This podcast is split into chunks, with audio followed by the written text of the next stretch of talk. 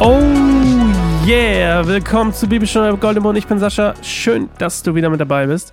Wir sind angelangt im dritten Redezyklus. Wir nähern uns langsam so ein bisschen dem abgespaceden Teil, abgespaced ist falsch Wort, aber so dem göttlichen Teil, der so richtig reinrockt. Ähm, ich liebe Hiob, falls ihr es nicht merkt. Und äh, ich finde es ein ganz tolles Buch und ich, ähm, ich habe es tatsächlich, bevor ich mich hiermit beschäftigt habe, immer nur so in entweder Zusammenfassungen gelesen oder halt in Ausschnitten. Und ich finde es total toll, es mal in eins durchzulesen.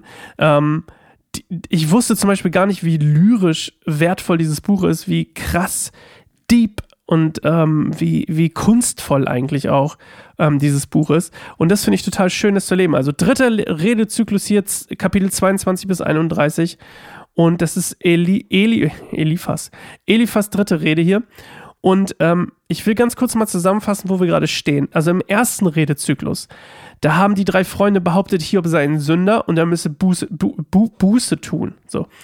Ähm, das war so quasi das Ding, hey, du hast was falsch gemacht, gib es einfach zu, kehr um und Gott wird dir schon alles wieder zurückgeben.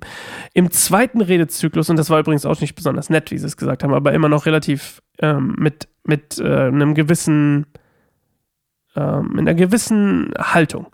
Im zweiten Redezyklus haben sie Hiob gesagt, er sei schuldig, also haben sie schon gar nicht, da haben sie direkt gesagt, du bist schuldig. Und dann haben sie ihm unterstellt, gottlos zu sein. Ähm, und haben ihn tatsächlich auch gar nicht mehr so richtig aufgefordert das, zur, zur Buße, zum Sündenbekenntnis. Ähm, und haben gesagt, ah ja, ja, du bist, es ist, glaube ich, der Gottlose, du, das wird eh vergehen, du, ciao, sozusagen. Und jetzt sind wir im dritten Redezyklus und ich will kurz ein bisschen vorweggreifen. Also in diesem Redezyklus, da werfen sie ihm nun ganz bestimmte Sünden vor. Wir haben es im letzten Kapitel schon, also vor zwei Tagen gehört, von Zofa, glaube ich, war es, der hat schon direkt gesagt, hey, du hast dich auf Kosten der Armen bereichert. Und das geht jetzt so ein bisschen weiter. Wir hören jetzt, wie Hiob ganz, ganz bestimmter Sünden ähm, beschuldigt wird. Und diesmal auch übrigens von Eliphas gleich, gleich zu Anfang. Und ähm, nur Eliphas, unser Freund, den wir jetzt hören, sagt überhaupt noch, dass er wieder zu Gott kommen soll. Alle anderen erwähnen Gott schon gar nicht mehr in dem Kontext von, du kannst, du kannst zurück zu Gott kommen, wenn du deine Sünde bekehrst, äh, bekennst, sondern die sagen einfach nur noch, ey, für dich ist Hopfen und Malz verloren. Und ähm, wir hören jetzt Claire und dann erzähle ich euch noch ein bisschen was zum Text. Viel Spaß mit Claire. Da antwortete Eliphas aus Theman: Kann ein Mensch Gott von Nutzen sein? Nein, der Kluge nutzt nur sich selbst. Hat der Allmächtige etwas davon, wenn du dich an seine Gesetze hältst? Oder bringt es ihm Gewinn, wenn du ein rechtschaffendes Leben führst? Meinst du vielleicht, er bestraft und richtet dich für deine Gottesfurcht? Ist der Grund dafür nicht eher in deiner schlimmen Bosheit und dem großen Ausmaß deiner Sünden zu finden? Bestimmt hast du einem Bruder aus deinem Volk ganz ohne Grund ein Pfand abgenommen und einen Halbnackten gezwungen, seine letzten Kleider auszuziehen und herzugeben. Oder hast du einem Durstigen einen Schluck Wasser oder einem Hungrigen ein Stück Brot verweigert? Vielleicht glaubst du ja, die Mächtigen könnten das Land für sich beanspruchen und nur die Angesehenen dürften dort wohnen. Wahrscheinlich hast du Witwen mit leeren Händen fortgeschickt und weisen Kindern nichts, zu, nichts zum Leben gelassen. Das wird der Grund dafür sein, dass du ringsum von Fallstricken umgeben bist. Deshalb überfallen dich plötzlich Angst und Schrecken. Deshalb ist es so dunkel um dich her geworden, dass du nichts mehr sehen kannst. Und deshalb schlägt das Wasser über dir zusammen. Ist Gott nicht so groß wie der Himmel? Sieh doch nur, wie weit dort oben die höchsten Sterne stehen. Und da sagst du, was weiß Gott schon? Sollte er durch die dunklen Wolken hindurch Gericht halten können? Er ist von dichten Wolken umgeben, also kann er nichts sehen. Am weit entfernten Rand des Himmels hält er sich gern auf.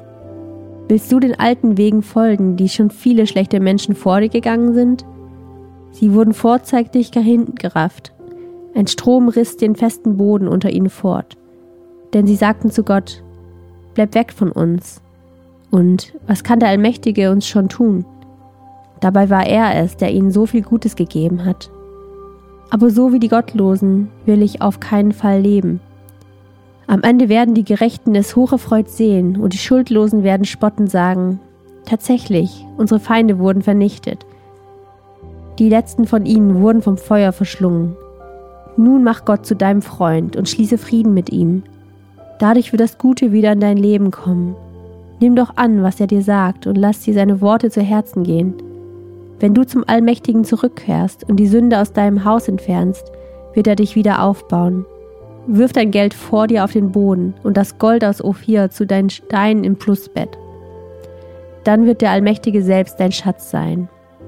Dann wirst du dich über den Allmächtigen freuen und zu Gott aufsehen. Du wirst zu ihm beten und er wird dich erhören. Du wirst halten, was du ihm versprochen hast. Wenn du dir etwas vornimmst, wird es gelingen, und über deinen Wegen wird ein Licht aufleuchten. Mag es für dich auch abwärts gehen, wirst du trotzdem zuversichtlich sein. Denn wer seine Augen in Demut senkt, den rettet Gott. Er rettet auch die, die nicht unschuldig sind, weil du mit reinen Händen für sie eintrittst. Also, Eliphas ist überzeugt, dass Gott nichts zulassen würde, was ungerecht ist. Immer noch. Davon ist er ja von Anfang an überzeugt. Und was er hier macht, und das hatte ich ja schon erzählt, bevor, bevor Claire gelesen hat, ist eigentlich, dass jetzt angefangen wird, ihm konkret Dinge vorzuwerfen, also sich einfach Sachen ausgedacht werden. Und dass Eliphas sich hier tatsächlich Sachen ausdenkt, drei genau genommen, äh, zeugt eigentlich auch genug von seinem Charakter, würde ich sagen. Und ähm, zeugt auch davon, welche Haltung er ähm, im Leben vertritt und was für Ansichten und wie krass stur und uneinsichtig er eigentlich ist und wie wenig er auch Hiob einfach glaubt. Und ähm, er verdreht hier auch immer wieder Sätze oder wiederholt genau Sätze von Hiob, verdreht sie aber ein bisschen ins Negative und, und man merkt auch richtig, wie überheblich er mittlerweile ist und dass er ihn auch verhöhnt. Und die drei Sachen, ne, die, er, die, er, die er quasi ja Hiob hier beschuldigt, sind zum ersten einmal, dass er ähm, er ist Schuldner, oder beziehungsweise Quatsch, er ist, ähm, also wenn ein Schuldner einem Gläubiger ähm, sein Obergewand quasi als Pfand gibt. Also der, der Schulden hat, gibt dem, von dem er die Schulden hat, sein, sein Obergewand, sein Outfit. Das war ja damals nicht so wie bei jetzt, weißt du, was für ein Hemd ziehe ich heute an, sondern oh, hier ist mein Hemd. Ciao. Und ähm, wenn man das quasi jemandem gibt und dann zum Beispiel dann oberkörperfrei oder so tagsüber arbeiten geht und probiert irgendwie seine so Tagelöhne was auch immer, und dann probiert man irgendwie seine Schulden zu tilgen nach und nach, war der Schuldner ähm, also ist der, der Gläubiger, sorry, der Gläubiger war verpflichtet, dem Schuldner abends das, das Obergewand zurückzugeben, damit dieser vor der Kälte geschützt ist, damit er nicht stirbt oder krank wird, sondern damit er noch die Chance hat, seine Schulden zu tilgen. Also es war absolutes Gesetz und äh, nicht Gesetz, aber es war eine absolute Sitte, das zu tun. Und wer das nicht tat, der war ein Sünder. Und das war das, was hier quasi Eliphas ihm vorwirft, dass er sich, äh, dass er jemandem die, die Kleider genommen hat, so das Obergewand und dann nicht zurückgegeben hat. Und das Zweite, was, er, was gesagt wurde, ähm, geht Richtung den Armen und Bedürftigen. Wenn man nämlich sich geweigert hat, den Armen und Bedürftigen zu helfen, obwohl man konnte, war das ebenfalls eine krasse Sünde. Und das gilt ja auch, geht ja auch ein bisschen einher mit dem, was Zofa schon gesagt hat, ne? sich auf Kosten der Armen und Bedürftigen zu bereichern. Hier sagt er, hey, du hast dich geweigert, ihnen zu helfen. Und das Dritte sind die Witwen und Waisen, die, die kommen und er, er sie quasi einfach schlecht behandelt. Und das war ein ziemlich krass schweres Verbrechen, wenn Witwen und Waisen wenn denen nicht geholfen wurde oder wenn man die schlecht behandelt hat, vor allem nicht mal das Helfen, wenn man die schlecht behandelt, dann war das ebenfalls eine krasse Sünde damals. Und das hat sich Eliphas komplett ausgedacht und an den Fingern herbeigesogen, weil, weil nicht, nichts von dem war wirklich oder ist wirklich reali in, in Realität passiert oder hat Hiob sich dran schuldig gemacht, sondern hat sich einfach ausgedacht. Und das ist schon ganz schön krass. Und wir werden noch mehr so eine krassen Sachen hören. Ähm, und da freue ich mich total drauf. Vor allem freue ich mich morgen auf die Antwort von unserem Freund Hiob auf diese Anklage. Also bis morgen, macht's gut, ciao.